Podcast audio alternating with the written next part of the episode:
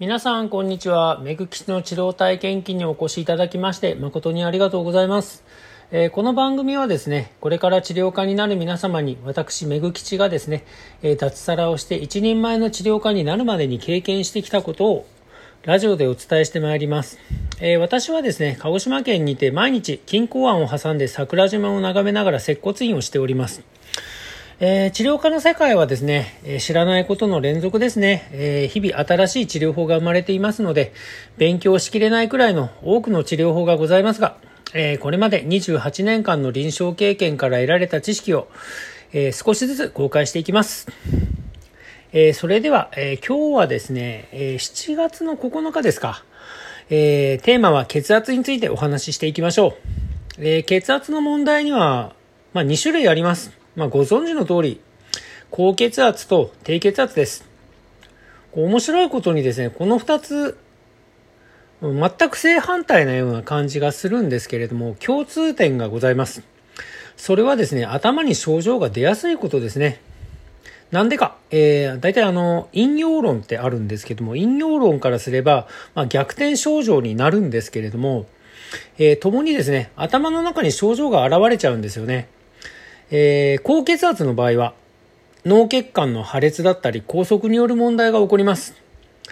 えー、低血圧の場合はですね、脳の虚血って言って血圧が低いためにですね、脳細胞の細かいところまで血液が行き届かない状態っていうのを言うんですけど、まあそれによる問題が起こります。共に共通している症状としてはですね、4つあります。1つ目は頭痛。二つ目はふらつき。三つ目は意識混濁。四つ目は失神ってやつですね。えー、まず一つ目の頭痛なんですけど、頭がですね、ズキズキと脈を打つような痛みに襲われます。頭痛の方向が、まあ、痛みがですね、頭の後方から前方へ行くパターンと、前方から後方へ行くパターンと、中心方向から側方へ、横にですね、流れていくような形のパターンがございます。えー、まず一つ目のあの、後ろから前に行くパターンなんですけど、これって首からの血流障害による問題が多いですかね。で、次にあの頭の前方から後方へ抜けるような痛みなんですけど、これって脳の中心部からの血流障害っていうパターンが多いです。で、あと脳の中心から横側、いわゆる側方に向かっていくような痛みなんですけど、これってまあ片頭痛みたいな感じになるんですけど、えー、外の気圧による問題だったりとか、脳圧による障害が大体多いようです。で、次に二つ目のふらつきについてなんですけど、これあの、めまいっていうのがあるんですけど、めまいによるものが一つ目。あの、天井が回りますとか、地面が回ります。あと目の前が真っ暗になりますとかいう感じでめまいが起こります。で、次、あの、脳内出血の場合でふらつきが起こったりするんですけど、これですね、あの、歩いてる途中に壁にぶつかったりとか、まっすぐ本人歩いてるつもりなのに、どんどんどんどん斜めに斜めにっていう感じで歩行してしまいます。それが大きな特徴ですかね。だから知らないうちに後でこう意識不明になったりとかしますから、そのように歩いてる、歩いてるような方見かけたら注意して見ていてくださいね。次に3つ目。意識混濁なんですけど、混濁のやり方、混濁のパターンがありまして、どんどん徐々にですね、外の音が聞こえなくなってきます。そして目の前が真っ白になります。真っ白になって自分でなんか言葉を発するんですよ。まあ、独り言みたいにですね。独り言にね、まあ、声を発するんですけど、周りが理解できないような声の発声になります。だからこういった場合はですね、何らかの脳障害を起こした可能性がありますので、もうすぐ病院連れて行くなりした方がいいです。で、4つ目の失神なんですけど、これよく見かけますよね。突然崩れ落ちる人たち。えー、前方に崩れたり、後方に崩れたり、横の方に崩れたり、そのまま下に崩れたりしますよね。で、崩れた後に、口からですね、泡吹いたりですとか、吐砂物、吐いたものですね。それを、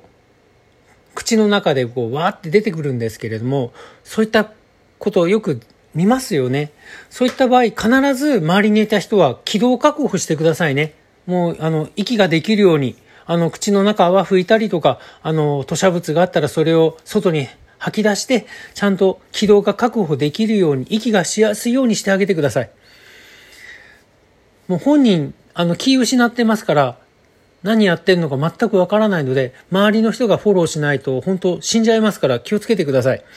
で、あの、重症度がですね、高いほどですね、心肺蘇生っていうのをしないといけない事態になるんですけど、まずあの、救急車を呼んで、救命方法ってありますよね。この手順通りに応急処置をしてください。で、救急隊が到着するまで、とにかく心臓と呼吸を止め、あの、止めないように努力する必要がありますから、頑張ってください。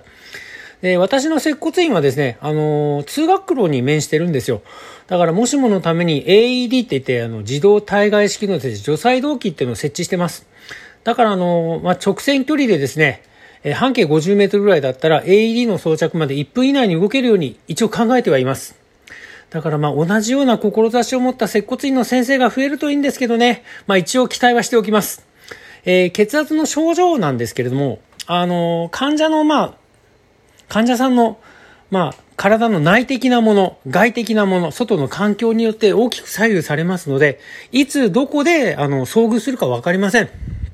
だからもしあの、そのような場所にあなたが居合わせたらですね、命を救うために少しの勇気を絞り出してください。その勇気がですね、命をつないでくれます。えー、じゃあ本日のお話はこれまでということで、じゃあまた次回お楽しみにしていてください。じゃあまたね